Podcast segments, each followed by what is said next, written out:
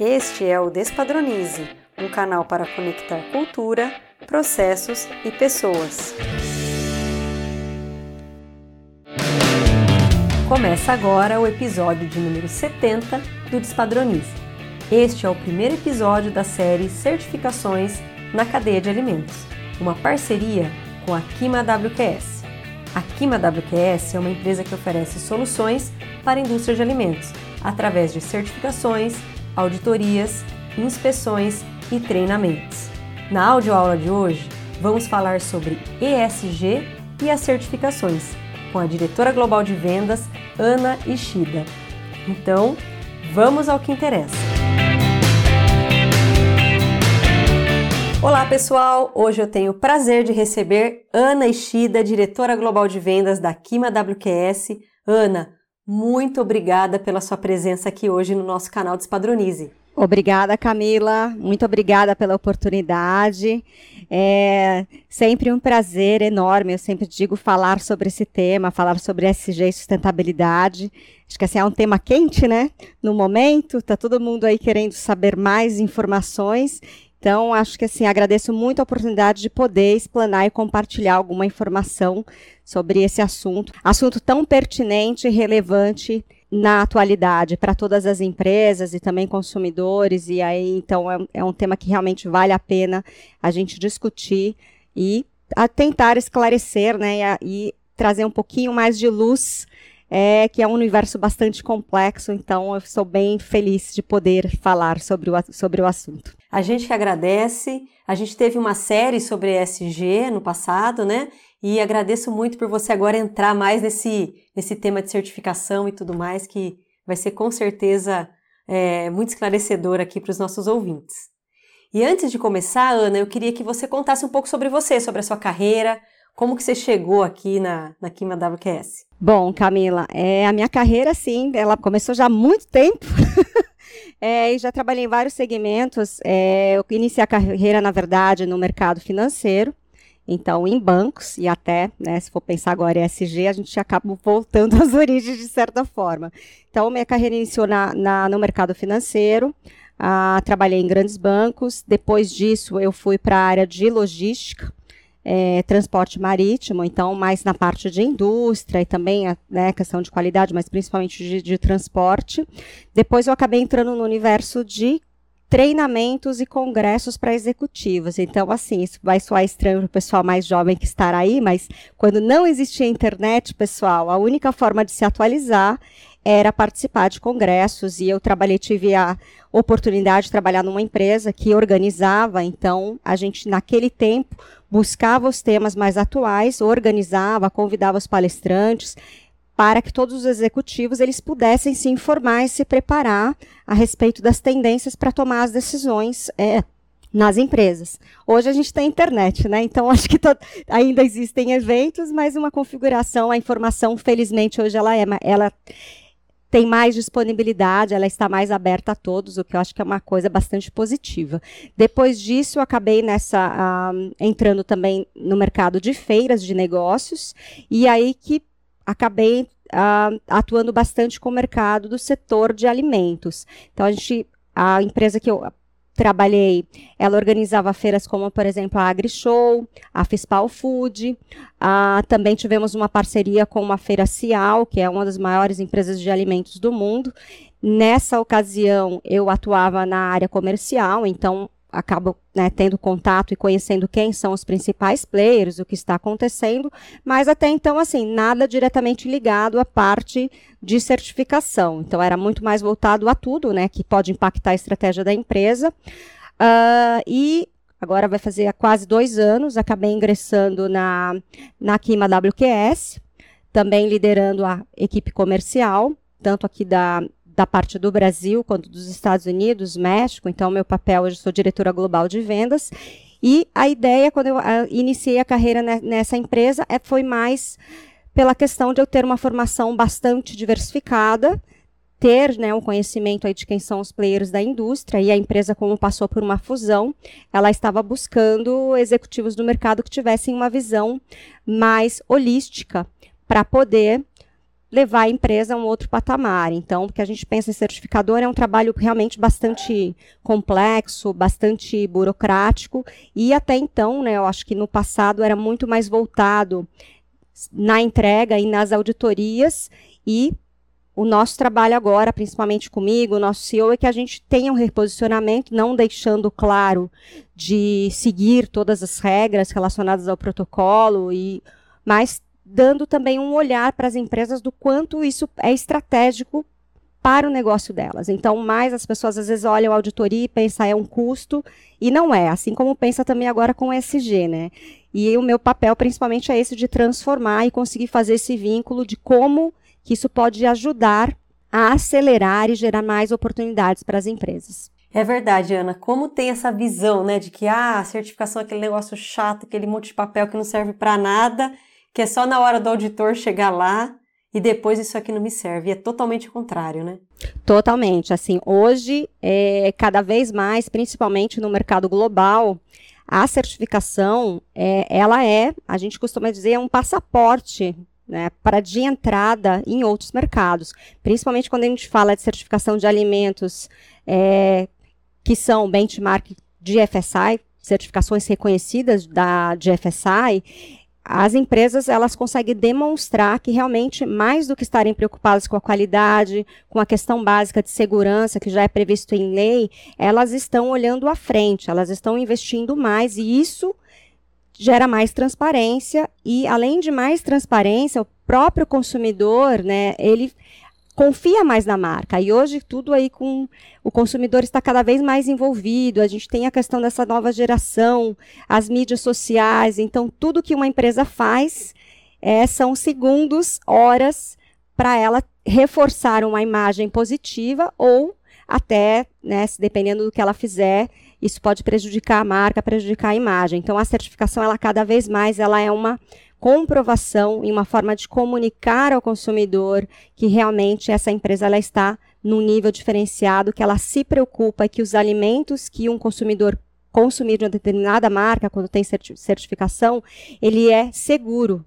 Que a principal é a principal preocupação de nós enquanto consumidores, né? Porque todos esse que é o lado bonito desse trabalho. Além da gente pensar na parte de garantir a qualidade e a segurança no processo de produção dos alimentos, isso me deixa particularmente muito feliz, porque eu sou consumidora também. Então a gente acaba criando até um certo filtro pessoal de adoção de marcas e preferências por saber que, olha, essa marca eu confio, essa marca pode comprar, que eu sei que eles têm todo o cuidado e às vezes excluindo outras marcas e a gente leva isso até para os amigos, para a família. Com certeza. Então já vou deixar também aqui o convite para essa série maravilhosa feita inteiramente com a Kima WQS. Então esse é o nosso primeiro episódio, mas tem mais três episódios maravilhosos só sobre certificação. Mas voltando aqui, eu queria que você começasse então essa conversa aterrizando o pessoal em o que, é ESG, né, e quais são as principais ali estratégias é, dessa, dessa gestão, digamos assim. Tá, até fazendo um vínculo, né, a gente fala muito de ESG e todo dia agora, se você abre o jornal, você ouve ESG e todas as empresas buscando até profissionais, especialistas em ESG. Você abre jornais aqui do Brasil, do mundo e cada vez fala mais. Inclusive, em janeiro desse ano, se a gente olhar no Google Analytics, o termo ESG ele aumentou em 150% em relação ao mesmo período do ano passado. E, uh, e aí vem a pergunta, mas isso é novo? O que, que, é isso, né? Porque parece que é uma coisa nova que surgiu do nada. E acho que assim, primeiro é importante esclarecer, quando a gente pensa ESG, a gente tem, então estamos falando de três letrinhas, né?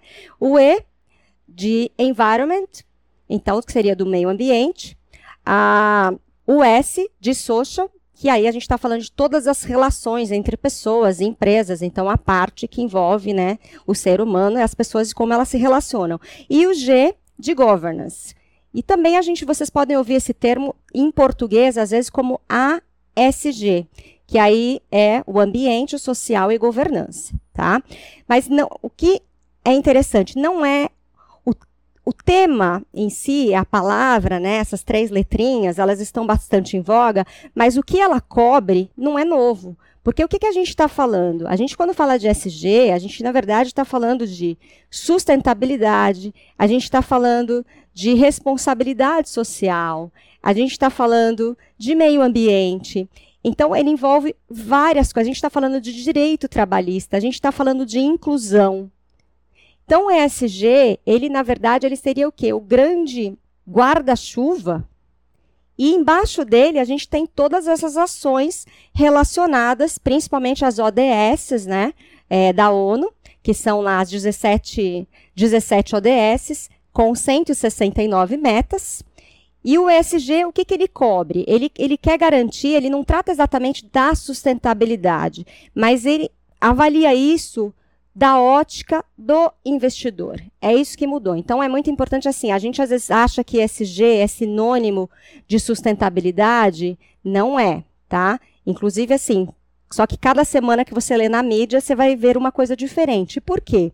Porque o SG especificamente, essa terminologia, ela é nova, ela é muito recente. Então, assim, ela começou, na verdade, a ser utilizada né, pouquíssimo tempo no, no Fórum Econômico Mundial, né, pelo Kofi Annan, que numa reunião uh, ele fez uma provocação a todos os CFOs dos principais bancos, perguntando o que vocês, maiores bancos do mundo, vão fazer em relação à sustentabilidade.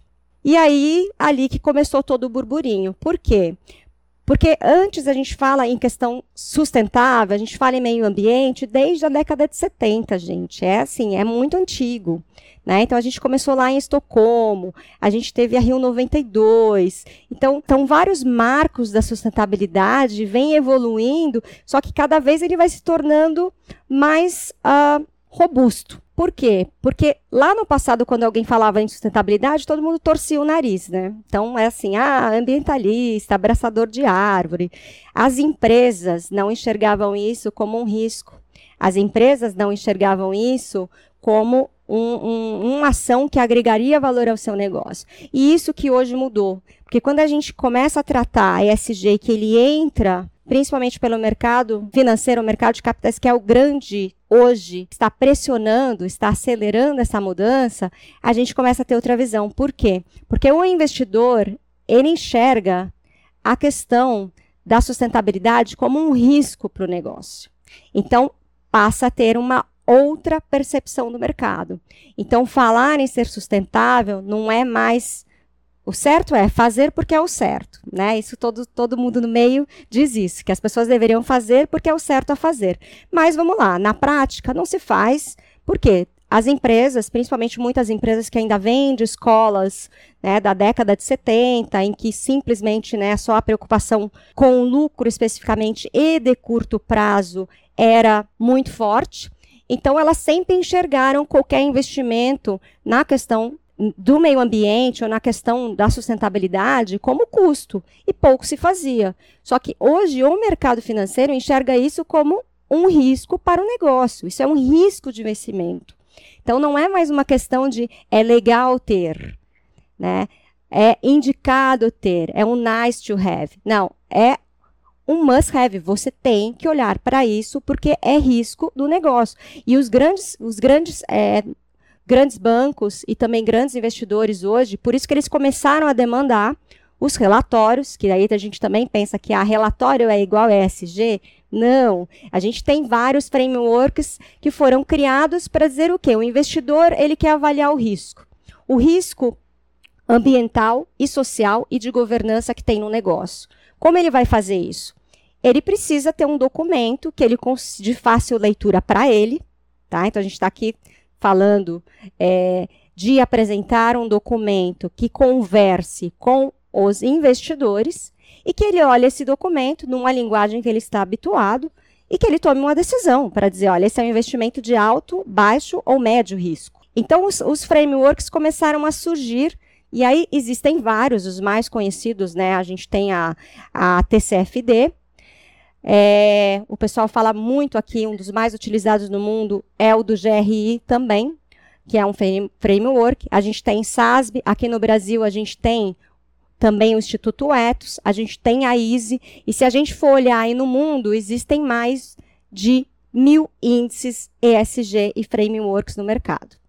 Então, quando alguém fala assim, ah, eu preciso de alguém especialista em ESG, eu preciso de um framework, eu preciso de um relatório, a realidade é, não existe unanimidade, não existe homogeneidade, não existe uma ferramenta única. Porque é um tema novo, as empresas começaram a pedir, então as grandes, né, até agências de rating também tem, como por exemplo a Bloomberg tem. Se você pegar uh, vários, existem vários índices, né? O que serve para você? Que aí é um ponto que, que tem que ser levado em consideração. Quando a gente está falando em SG, a gente está falando de você reportar as suas ações e o risco social, ambiental e, óbvio, daí de governança, porque é a governança que vai garantir tudo isso, para o investidor. Então, ESG não é para o consumidor. Quando a gente usa essa terminologia, a gente está se comunicando com o mercado financeiro, com os grandes investidores. E não é sinônimo de sustentabilidade, embora ela seja o grande guarda-chuva. Todas as ações de sustentabilidade, elas estão embaixo. Então, se a gente pegar né, as 17 ODS, elas estão dentro de ESG, fazem parte. Por quê? Porque se eu sou um investidor, eu vou investir em uma empresa, por exemplo, uma empresa produtora, para falar do nosso mercado, né? Produtora é, de frango, tá? Então, o que, que eu vou avaliar? Se ela é uma empresa e eu vou colocar meu dinheiro lá. O que que nessa empresa que produz frango, o que é relevante para ela, que é risco nesse negócio, da ótica do investidor e pensando em sustentabilidade? Então vai mudar. Eu não posso pegar uma receita, não, não existe uma receita de bolo, porque se eu sou uma empresa de frango, a minha matriz ESG vai ser diferente de uma empresa, por exemplo, do setor de hotelaria, de uma empresa de transporte ou de uma empresa agrícola, né, que produz Café, por exemplo. Porque a materialidade, aí esse é um tema que eles gostam de utilizar bastante, né, que está em voga, a gente fala de materialidade. É, a materialidade é o que é relevante no seu negócio e que para o seu negócio implica um alto risco. Então, muita gente acaba olhando, a gente tem que olhar, uma empresa fala, ah, eu sou sustentável. Talvez vai ser uma, uma afirmação aqui meio provocativa, mas eu digo, não existe empresa sustentável, porque para uma empresa hoje falar eu sou sustentável, ela teria que ter ações efetivas nas 17 ODS. E é uma coisa praticamente impossível. Então, o que se busca também no mercado não é que você seja 100%, mas que você tenha ações, tá? que você tenha uh, planejamento, estratégias para minimizar o impacto que o seu negócio, no mercado que você atua, para diminuir o risco para o investidor. É isso que a gente está falando de ESG. Então, por exemplo, se a gente pega uma empresa que produz uh, frango, né? Então, ela tem que olhar para a questão energética? Tem, mas vamos pensar, o que, que é mais importante? Ela usar energia limpa e, de repente, ter uma né, um, uma usina solar ou eólica para consumo próprio. Aí ela faz isso, ótimo. Só que na parte da matéria-prima dela, do frango, ela está produzindo esse frango em grande escala, comprando de produtores ah, que não têm o menor cuidado, que estão utilizando, por exemplo, criando esses frangos em áreas que são protegidas. Né? O mesmo vale para o gado. Então, eu estou comprando gado que é criado numa área de proteção ambiental, que é criado numa área de grileiro. E o que, que vai pesar mais? A minha matéria-prima, eu produzo carne. O que, que tem mais risco para o meu negócio? Como eu gerencio a minha matéria-prima, a, a origem né, da carne, os meus fornecedores, toda a minha cadeia, ou eu fazer uma ação social que devemos fazer também, tá? Não é que a gente não deve. Ou fazer uma ação social de vou ser inclusivo. Então, as duas coisas são importantes, só que as empresas precisam, quando elas vão pensar em SG, identificar o que é mais relevante no negócio dela. E é ali que ela precisa atuar primeiro. Então, muita gente aí acaba tendo perdido. A gente vê muita empresa dizendo somos sustentáveis, carbono, é, né, meta de redução zero de carbono. Tem que buscar isso? Claro que tem que buscar isso. Só que olha que curioso, e aí falando da, da certificação relacionada a ESG. Se a gente pegar os relatórios mais utilizados no mundo, que é o GRI e o SASB, eles criaram frameworks específicos tanto para empresa produtora de alimentos, então, por exemplo, do, de carne, de leite, uh, de, e também a da parte agrícola. E no framework, ela destaca qual é a materialidade para o seu negócio. Então, se você olhar, por exemplo, no, no, no relatório, uh, a parte de redução de carbono, ela não está como em primeiro lugar. A questão do, da segurança dos alimentos, de você fazer gestão da cadeia dos seus fornecedores, de você ter uma produção, certificar a sua produção, utilizando uma auditoria de terceira parte, seguindo um protocolo internacionalmente reconhecido, e eles são explícitos até em citar a própria GFSI tem mais relevância do que às vezes você pensar em, em ah, vou fazer alguma coisa para reduzir o carbono. Porque não adianta você fazer, estou preocupado com carbono, mas a minha cadeia toda de, de meu insumo, eu não estou fazendo nada para isso. Você está desmatando, você está comprando matéria-prima de áreas de proteção, de proteção é, ambiental. Então, esse é um balanço que as empresas precisam fazer. E por que, que é difícil? Porque não existe uma cartilha. O tema é muito novo. Né? Os investidores começaram a demandar isso, e acho que o mercado mudou muito é, o ano passado, né? principalmente quando o Larry Fink, que é da BlackRock, que todo ano ele divulga sua carta anual para os investidores. E o ano passado, e aí a gente vai olhar que é curioso, que foi exatamente nessa época que todo mundo começou a falar de SG. Porque ele divulgou uma carta dizendo que ele não iria mais direcionar os recursos do fundo dele para empresas que não estão tomando ações relacionadas à, sustentabilidade. Por quê? Porque isso é risco para o negócio. Esse ano, na carta dele, ele fez uma afirmação que eu até gosto muito. Ele fa fala muito, inclusive, das mudanças de relação do capital, né? É, e ele diz que assim, investir em sustentabilidade não é uma questão de você ser, que às vezes as pessoas acham que, ah, que você é socialista ou comunista, não. Ele fala que ele investe em sustentabilidade justamente porque ele é capitalista e ele quer proteger o capital. Então, se isso está na carta do Larry Fink, publicada este ano no site, né, tem tanto tem na versão original em inglês, mas também a tradução em português e espanhol, e ali acaba dando direcionamento do mercado, do que o mercado espera. Então, ele traz temas, por exemplo, dentro de, de sustentabilidade, de ESG, que as empresas precisam publicar os relatórios. E aí, falando de relatório, hoje, é, os relatórios eles não são, eles não são obrigatórios, né? Então, hoje, eles são voluntários. Então, as empresas elas acabam, por opção ou por pressão dos investidores, publicando os relatórios, mas eles não são obrigatórios. E existe agora, né, até por uma, uma demanda muito forte do mercado, que assim, o mercado urge em ter o melhor direcionamento, o melhor esclarecimento. Então, a, e até porque tem essa confusão de ter tantos frameworks e as empresas também ficam perdidas. Qual utilizar? Grandes empresas acabam utilizando um combinado de vários.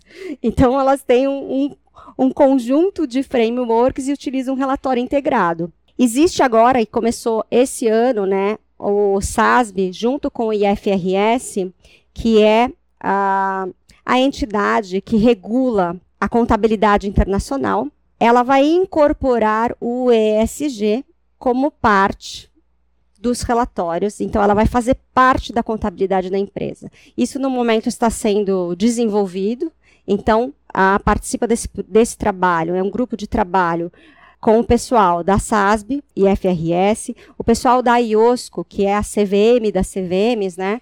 Também uh, apoia a iniciativa. Então, todos os investidores eles, uh, e todos os grandes players, eles estão apoiando a, iniciativa para que se tenha um framework definitivo e que ESG seja incorporado de vez no balanço das empresas, principalmente capital aberto. E a expectativa é que dentro né, de um, dois anos, ah, isso deixe de ser voluntário e passe a ser obrigatório. Acredito que não é obrigatório ainda, isso que né, o mercado diz e todos os especialistas, porque não tem como você fazer obrigar alguém a fazer alguma coisa sem ter um direcionamento. Então, mas imaginando que isso aconteceu com a contabilidade também lá, acho que uns 20, 15 anos atrás, também tinha a mesma coisa, né? As empresas não tinham um padrão contábil global e era muito difícil fazer negócios globais porque não se entendia a contabilidade, nasceu um padrão global e hoje todas as empresas de capital aberto elas são obrigadas a publicarem com base no, no IFRS. O mesmo deve acontecer com a questão do ESG. E o que, que isso tem a ver com a certificação? Porque se a gente olhar para as empresas produtoras de alimento ou agrícola, dentro do framework, por exemplo, do GRI e SASB, que deve evoluir fazer parte, né, porque eles vão integrar o escopo desses vários frameworks em um único, essa é a expectativa do mercado e todos esperamos que isso aconteça, esperamos ansiosamente, porque acho que vai ajudar muito a todos. É, nos frameworks, é claro, é explícito que as empresas produtoras de alimentos elas precisam, elas precisam reportar o percentual produzido em sites certificados. Certificados através de auditorias de terceira parte e ah, com protocolos que sejam reconhecidos globalmente. Então, ela tem que reportar. Ela também tem que fazer gestão de fornecedor, da sua cadeia de suprimentos. E também reportar o percentual dos produtos adquiridos de fornecedores certificados em auditorias né, de terceira parte, através de organismo reconhecido internacionalmente. Então, a, o SASB, por exemplo, cita inclusive de FSI como sendo benchmark e cita alguns protocolos. Por exemplo, cita Global Gap, no caso do agrícola, cita Rainforest, no caso né, também para produção sustentável, fala de BRCGS, fala de FRS. Então, está lá explícito. Então, o que não tem como uma empresa pensar em dizer sou sustentável ou ter um relatório ESG onde ela vai reportar as ações sustentáveis e não pensar em certificação, se ela está no setor de alimentos ou setor agrícola. É assim, porque esse é um dado que ele é requerido. Então, se ela não tem, ela vai reportar que não tem. Muito provavelmente, ela vai ser, aos, aos olhos do investidor, ela vai ser vista como uma empresa de maior risco. E como a SG ela é, uma, ela é uma questão de avaliação de risco, se tem mais risco, na hora de fazer investimento, né? Ou eu quero um retorno maior, ou eu vou direcionar o meu capital para empresas onde eu vejo que tem o um menor risco. Olha, já valeu, né? Já valeu aqui o podcast, essa super aula, assim, com, com essa visão né, mais econômica, eu achei fantástico. Até gostaria de dizer para os nossos ouvintes, quem quiser ouvir mais um pouco de ODS, de materialidade, o episódio 69 com a Daniela, ela explica isso. Mas assim, Ana, então assim, é obrigatório. Então, para quem é grande, é obrigatório. E para quem é menor, tem que pensar nisso, porque, como você disse, se vai estar explícito, não tem como fugir, né? Não tem. Não tem, Camila. É isso que é até um pouquinho assustador, né? Porque ah, se a gente olhar, até acho que eu tenho aqui para você, para dizer exatamente, ó, por exemplo, do se a gente olhando aqui o framework do GRI, só para te dar uma ideia. Na parte que ele olha, por exemplo, de na parte do aspecto econômico, que é um dos, dos itens né, do, do GRI, ele deixa eh, a empresa precisa reportar Procurement Sourcing Practices, ou seja, compras, fornecedores. Ela precisa reportar percentual de, de volume comprado de fornecedores, né, de acordo com a política da empresa, percentual de compras, volume que é verificado como estando em conformidade com a, um, um estándar, né, um protocolo de produção que tenha credibilidade, que seja internacionalmente reconhecido e quebrado por estándar. Isso está na página, até digo, Está no guia, na página 22 do GRI. Ah, também na parte social. Na parte social, por exemplo, empresas, né, produtoras de uh, empresas que atuam no mercado de proteína animal, na parte social ele fala de bem-estar animal. A empresa também tem que reportar suas políticas e práticas relacionadas ao uso de antibiótico e também as ações e estratégias relacionadas ao bem-estar animal, também conforme padrões reconhecidos internacionalmente. Então também não adianta a empresa falar que faz. Ela vai precisar comprovar, como a gente diz em auditoria, né? Precisa ter a evidência. Por quê? Principalmente porque a gente vê uma, isso, isso aconteceu principalmente no ano passado. Com essa tendência do SG, muita empresa começou a fazer, começou a reportar e diz que tem, e a gente viu nascer o greenwashing. Então, muita empresa dizendo que faz, mas não faz. Ou que faz, só que o que ela faz, para o que ela atua, não, não tem materialidade. Então, para o investidor é assim, para mim, isso é greenwashing, né? Que aí é o termo, para quem não sabe, que é como se fosse assim, uma lavagem verde, né? Na a empresa diz que tem, mas ela não tem. Então, tem muita empresa dizendo que é sustentável e não é ou que ela tem alguma ação sustentável, mas que não é suficiente para diminuir o risco do negócio dela. E quando a gente fala em SG, vou repetir, é, são as ações que, as, que a empresa está tomando para minimizar o risco relacionado aos aspectos sociais, ambientais e de governança no seu negócio. Então, o que importa, mais que tudo, aos olhos do investidor é a materialidade. Então, na hora de selecionar lá suas suas ODS, porque não tem nesse momento como fazer as 17, você tem que pensar, a empresa tem que levar em conta qual é dentro da sua natureza, do seu negócio, o que tem maior impacto, o que tem maior risco. E é ali que ela tem que começar, porque é isso que o investidor quer ver. Ele quer ver outras coisas? Sim. A gente tem que pensar em inclusão? Sem dúvida nenhuma. Porque o S, ele é requerido também. Então, inclusão, né? A gente, a gente fala a inclusão, diversidade, equidade, também não é mais assunto para dizer, nossa, nós somos super legais, a gente é inclusivo. Também não basta dizer que é. Você tem que ter realmente uma estratégia interna não só de como você vai atrair as pessoas para ser inclusivo, mas mais que isso, como você vai fazer a gestão. Porque tem empresa que traz as pessoas, só que internamente ela não prepara a equipe interna para receber esses profissionais. Então acaba não tendo uma inclusão e, por exemplo, frases como a gente ouvia antes de: "Ah, mas eu divulguei a vaga, mas não aparece".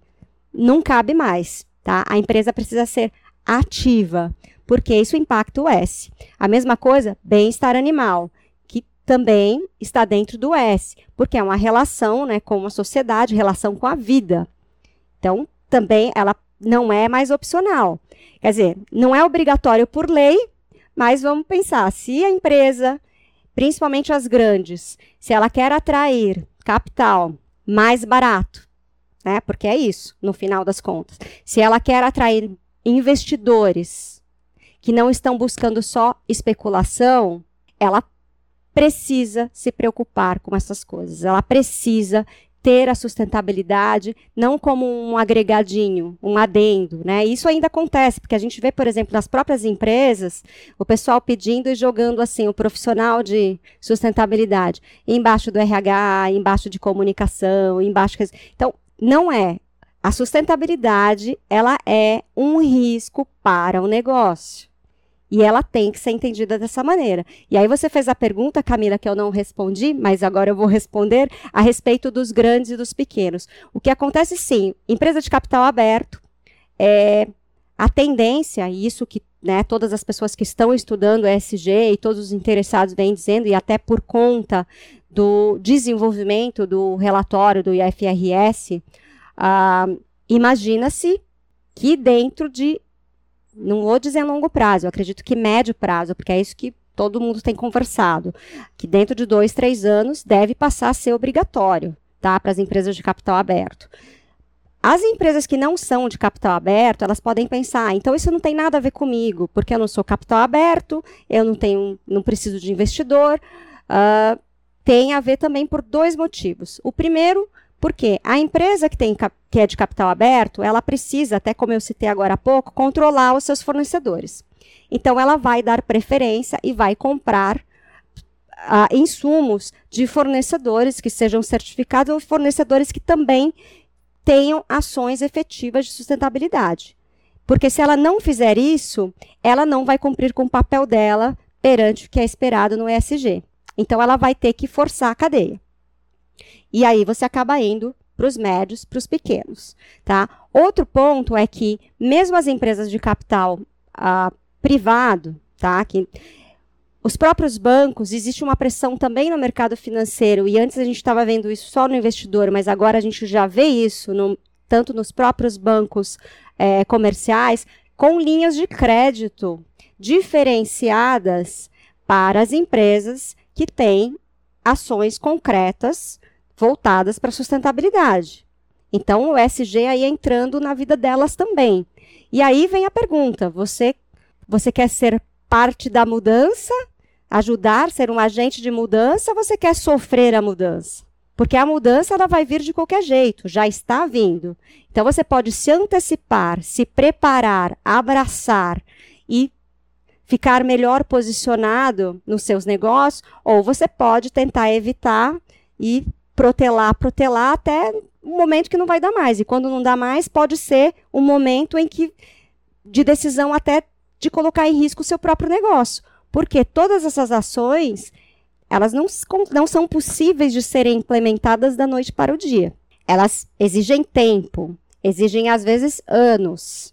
Então, como que você vai pensar? De repente, o mercado vai virar uma chavinha e vai começar a exigir ser uma obrigação e você não se preparou porque você acha que ah, isso é coisa de ativista, ah, isso é muito investimento, ah, eu vou reduzir a minha margem você não se preparou. E aí você vai se ver com uma concorrência, com um mercado que vai dizer para você: olha, agora não compro mais de você. Então, é um risco para o negócio e as empresas, sejam elas de capital aberto, capital privado, grandes, médias, pequenas, precisam começar a pensar nisso. Para quê? Para que dê tempo de se preparar. Porque cada vez mais o mundo, e se a gente pensar principalmente no mercado europeu, a, a sociedade o governo, as empresas, os investidores, todos estão em um movimento de pressão e de não aceitação mais de produtos e serviços que sejam oriundos né, de, uh, de empresas que não têm ações efetivas para minimizar os riscos ambientais, os riscos sociais e a questão da governança. Gente, é um alerta, tenho certeza que o pessoal que está ouvindo está em pânico já, porque é isso. É igual você falou, Ana. Uma hora vai chegar em você. E aí, só queria fazer um convite aqui que o próximo episódio, episódio 72, com a Roberta da Química WQS, é sobre bem-estar animal, tá? O episódio também tá ótimo. E aí, emendando um pouco no que você falou, Ana, eu só queria que deixasse claro assim: ESG tem uma certificação para isso ou não? São relatórios, igual você falou, são modelos, são frameworks do qual existe ali a, a demanda, ou existe certificação específica para ESG? E aí, já emendando, eu queria que você já falasse assim: tá bom, então não tenho nada, já estou em pânico aqui, estou te ouvindo, estou em pânico, não tenho nada. Então, e aí, o que, que eu faço? Eu pego uma certificação? Não? Como é que é isso? Então, quando a gente fala, Camila, aí todo mundo pergunta, todo dia alguém liga para a gente e pergunta: eu preciso de uma certificação ESG. E a gente diz: olha, eu não tenho. Ah, mas eu vi que em algum lugar tem. Então agora o pessoal talvez vai ficar até vai ser provocativo e vai criar um, uma sementinha aí para refletir. Não de verdade, de verdade, não tem uma certificação ESG. Por quê? Pelo simples fato de que é tão amplo e ainda está em evolução. Então, qualquer coisa que alguém diga que, ah, eu tenho uma certificação ESG, hum, ela pode cobrir alguma coisa mas ela não é uma certificação que você vai lá mostrar para o teu investidor e que ele vai falar, nossa, eu aceito isso, como acontece, por exemplo, com as certificações de alimento, né? que você tem uma certificação de FSI, um BRCGS ou um Global Gap, você mostra para o teu comprador, ele diz, eu sei quais são os requerimentos, eu sei que você foi auditado, eu aceito isso, confio, compre seu produto. Com o investidor, não existe. O que existe é assim, você tem alguns fundos que eles têm o seu próprio framework, eles aplicam. Se você passar, eles falam, ok, você está bom. é, você é, é, é sustentável. Você pode pegar a mesma empresa e ter outro framework e dar um resultado completamente diferente. Então, por isso que no final do ano passado, muitos fundos da Europa simplesmente é, excluíram várias empresas do portfólio, várias, alegando exatamente isso, o greenwashing. E aí veio a pressão do mercado para que se tenha uma regra, uma padronização, para que as pessoas possam olhar e falar: tá, esses são os requerimentos, e aí agora eu estou seguro e eu posso tomar uma decisão, que deve ser o IFRS. Tá? O que tem de próximo, e outro ponto, quando a gente fala de ESG especificamente, a gente está muito importante. A gente está usando a terminologia para se comunicar com o mercado financeiro.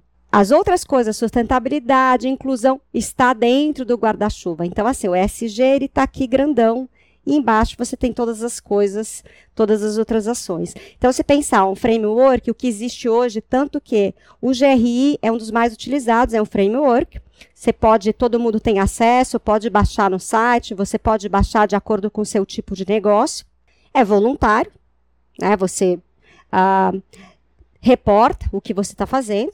E aí você cada vez mais eles estão pedindo evidências. Então, existe, eu acho que no Brasil, acho que só uma empresa ainda que faz a auditoria ESG reconhecida, porque aí seria mais ou menos olhar o que você colocou ali e falar, olha, é verdade. Só que vamos imaginar o seguinte: a gente está falando de frameworks que eles têm, são infinitos temas.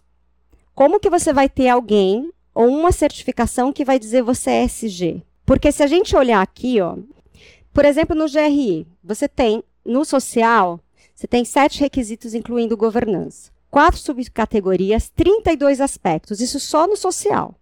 No econômico, você tem quatro aspectos. No ambiental, você tem 12. Se você entrar, você vai ver que ele fala, né, desde a parte de governança, a estratégia e análise, a perfil da organização, identificação material, engajamento, questão de performance econômica, presença no mercado, impactos indiretos, a cadeia de suprimentos. Aí você entra no social, na parte de subcategorias, você tem aspectos relacionados a emprego, relação de trabalho, a saúde e segurança, treinamento, diversidade. Você tem questão de, a, da equidade de remuneração entre homens e mulheres, a, práticas trabalhistas, você tem a questão de discriminação, liberdade, direitos né, dos indígenas, direitos humanos. Você entra na parte de sociedade, a relação com a comunidade, anticorrupção, política pública. Então, aí vai compliance, bem-estar animal. Na parte de produtos, questão também de a saúde e segurança, questão de marketing. Como é que você pode ter um relatório e alguém ou uma empresa que vai conseguir olhar para tudo isso? olhar da parte da questão financeira e olhar de todos os dados. O que é muito comum, inclusive nas empresas que fazem o reporte, eles têm grupos de trabalhos formados por profissionais de diversas áreas. Então, quando a gente fala o que, que é mais comum, aí se você pega lá no GRI, você vai reportar e você vai dizer, olha, quanto que você tem, né, qual é a sua política de bem-estar animal? Aí você vai dizer que você certifica, que você certifica, por exemplo, com base no padrão PACO e você tem uma evidência. Você vai dizer o que, que você faz relacionado à parte de food safety. Ah, todas as minhas plantas são certificadas de FSI e você tem como provar. Então, isso é uma forma de comprovar que as empresas de fato estão tendo ações sustentáveis, cada vez mais evidentes. Ou você, por exemplo, ter uma ação. Ah, na questão de relações de trabalho, né, que aí em países em desenvolvimento como o Brasil é bastante delicado, principalmente se a gente vai para o setor agrícola. Porque se a gente vai para a Organização Internacional de Trabalho, o que se entende né, é que as pessoas precisam ter uma renda digna. E o que é uma renda digna? Não é o nosso salário mínimo. E as empresas se encontram numa situação, diria assim, difícil, porque você pensa como que você vai né, ter que elevar o piso isso que é pedido em SG, que você promova o bem-estar das pessoas. E como você vai fazer isso? Aí você vai alegar que no seu país, ah, mas aqui é aceito ah, pagar pouco. Mas a Organização Internacional do Trabalho, ela quer que dê uma condição digna. Então, não é o quanto a tua legislação. Você tem que pensar em promover o bem-estar de todos. Então, você pode, por exemplo, fazer auditorias também, por exemplo, auditorias sociais e éticas, também é uma forma de você provar. Mais do que você dizer e publicar na rede social, olha, nós estamos fazendo, você contrata uma empresa de auditoria para auditar esse processo específico. O que eu imagino que vai acontecer é, dentro, você talvez possa surgir, mas eu acredito só depois de, do IFRS ele deve ser o guia. Depois dele, talvez possa surgir certificação específica para cada segmento, aí com os pontos principais. E aí, talvez dentro dessa auditoria, um auditor vai lá olhar, por exemplo, e falar: ah, você é uma empresa de alimentos? Então tá, então eu preciso que todos os seus sites sejam de FSI. Cadê a evidência? Aí ele tica o checklist. Ah, você tem. O que, que você está fazendo pelo social? Tem inclusão? Né? Tem equidade? Tem diversidade? Me mostra. E aí ele checa esse item e vai checar a materialidade daquela empresa. Só que para isso precisa primeiro que haja uma homogeneidade. Hoje, se falar em uma certificação ESG, eu acho que qualquer empresa começar a fazer isso hoje, assim, tem grandes chances de começar e não dar em nada. Porque está em evolução. Até para você ter uma ideia, Camila, eu estou fazendo pós em ESG na FIA. É a primeira turma. Ou seja, né, Ana, acho que é aquela história, comece nem que for com um passo, porque se você ficar olhando o todo, você fica com aquela sensação, ah, não vou fazer porque é muito complexo. Exatamente. Tem que fazer o que tem relevância para o seu negócio. Então, por exemplo, se a gente pega, né, é, você é um varejista, o que, que tem relevância para o seu negócio? Pessoas. Pessoas e, e você controlar os seus fornecedores. Basicamente, porque assim, são pessoas, se a gente olhar os grandes. Então, pessoas vai ter um peso muito grande. Se você não tiver uma ação forte de pessoas e você é um varejista, tá meio estranho, né? Aí sim, utilização, por exemplo, de energia também, porque né, gasta-se muito com refrigeração. Então você tem que, você tem que olhar para isso. Então você é uma empresa agrícola, você tem que olhar onde você está plantando, se você está usando defensivos agrícolas, porque no ESG, se você o que se espera é que você não utilize ou que você reduza muitíssimo. Se você está indo na contramão, no caso, a utilização de defensivos agrícolas para uma empresa agrícola, ela é muito relevante.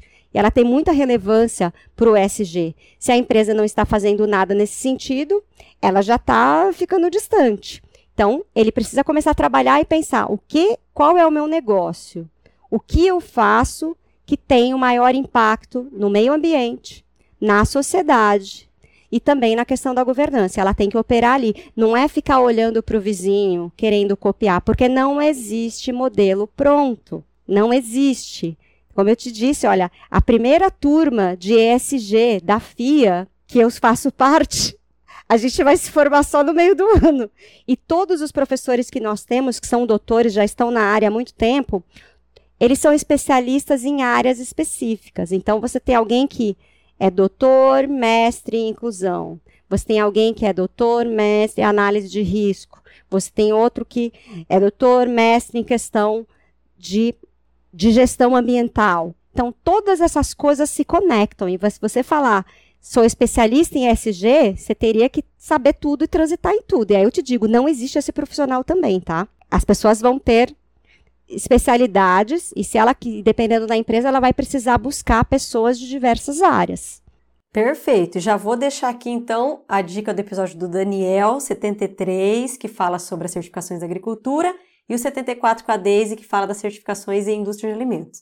Mas assim, Daisy, olha, eu, essa, essa, eu queria fazer uma pergunta para você assim. Alta direção, né? Como convencer ela? Sempre um assunto polêmico.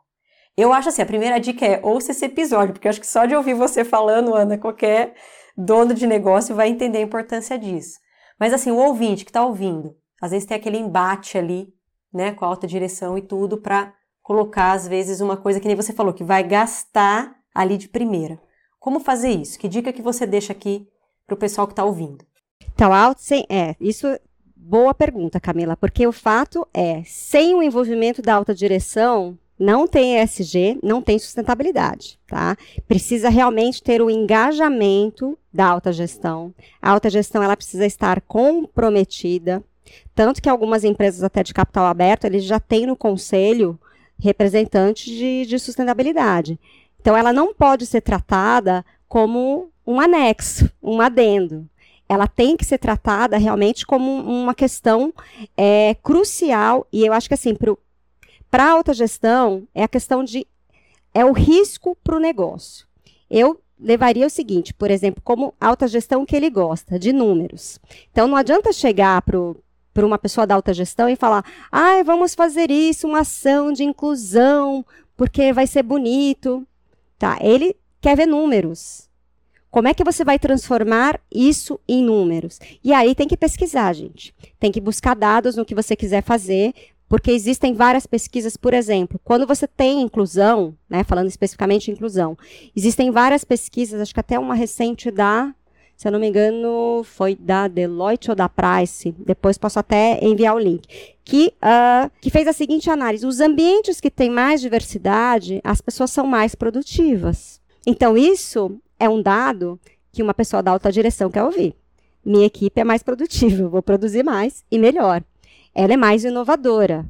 Tá? Do lado de, por exemplo, pensando aí a, nos produtores de alimentos que buscam né, certificação, a certificação ela é uma ferramenta também dentro da sustentabilidade. Então, ela está ali.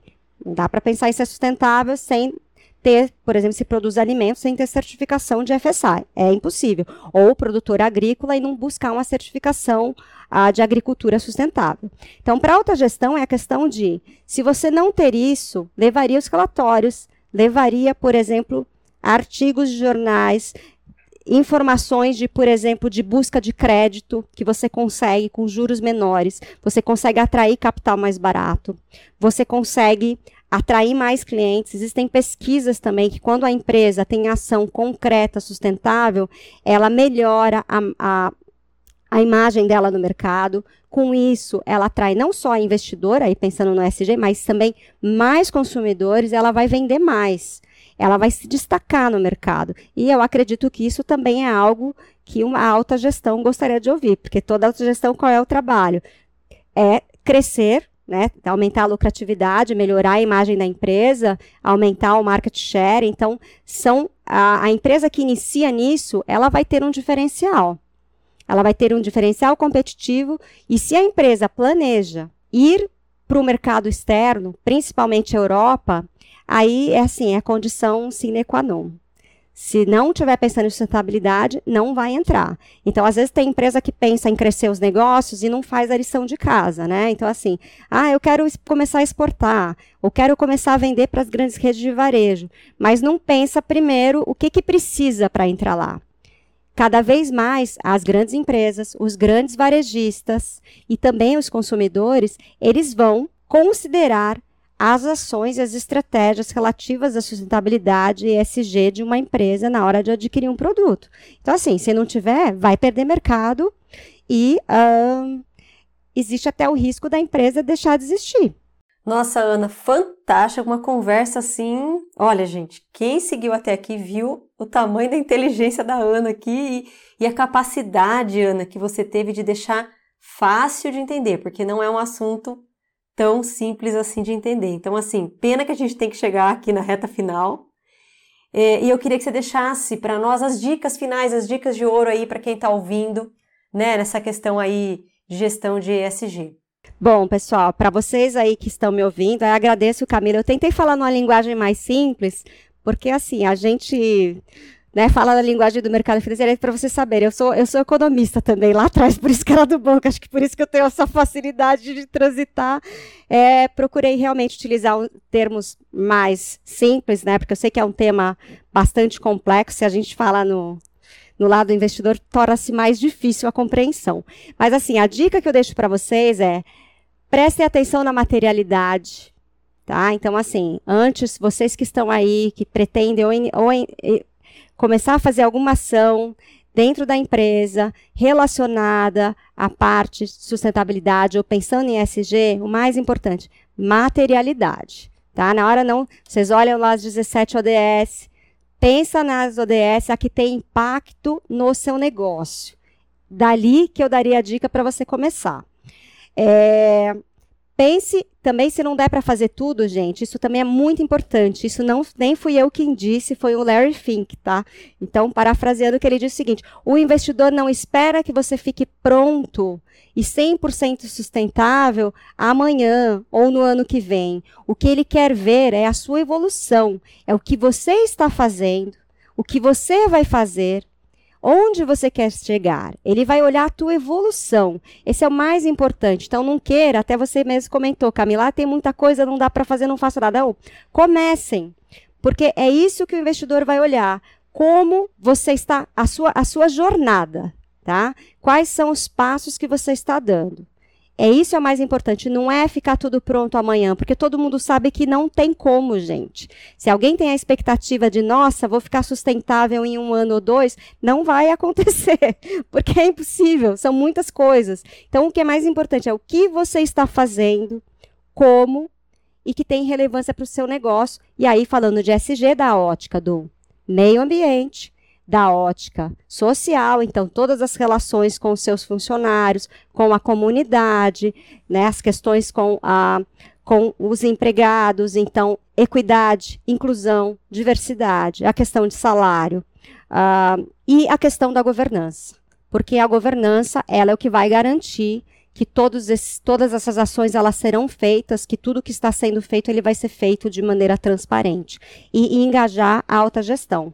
Busquem é, patrocinadores ou apoiadores dentro da empresa, encontrem alguém, porque assim, sem o engajamento, sem o envolvimento da alta gestão, vai ficar num nível muito raso e talvez não tenha aquele impacto necessário para realmente transformar a empresa. Ana, foi ótimo, foi maravilhoso. Eu queria te agradecer demais por esse bate-papo e já aproveitar para você deixar aí é, como que a gente pode falar com você, os seus contatos para os ouvintes. Então, para quem quiser mais informações é, relacionado ao SG e como as certificações estão relacionadas, podem enviar um e-mail para info.wqs.com wqscert.com. E tem o seu LinkedIn, Ana, para quem quiser te seguir? Bom, e quem, e quem também quiser se conectar uh, através do LinkedIn, será um prazer. O meu LinkedIn é Ana Ishida.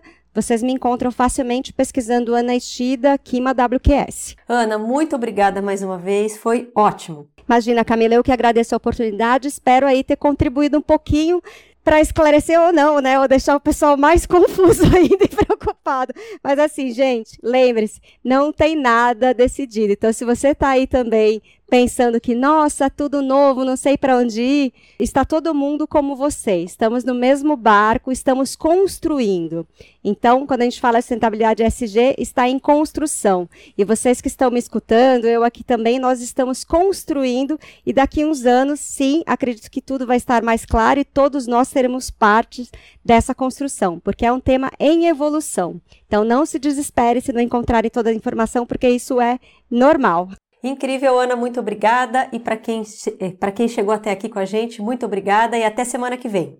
Tchau. Obrigada, Camila. Tchau, tchau.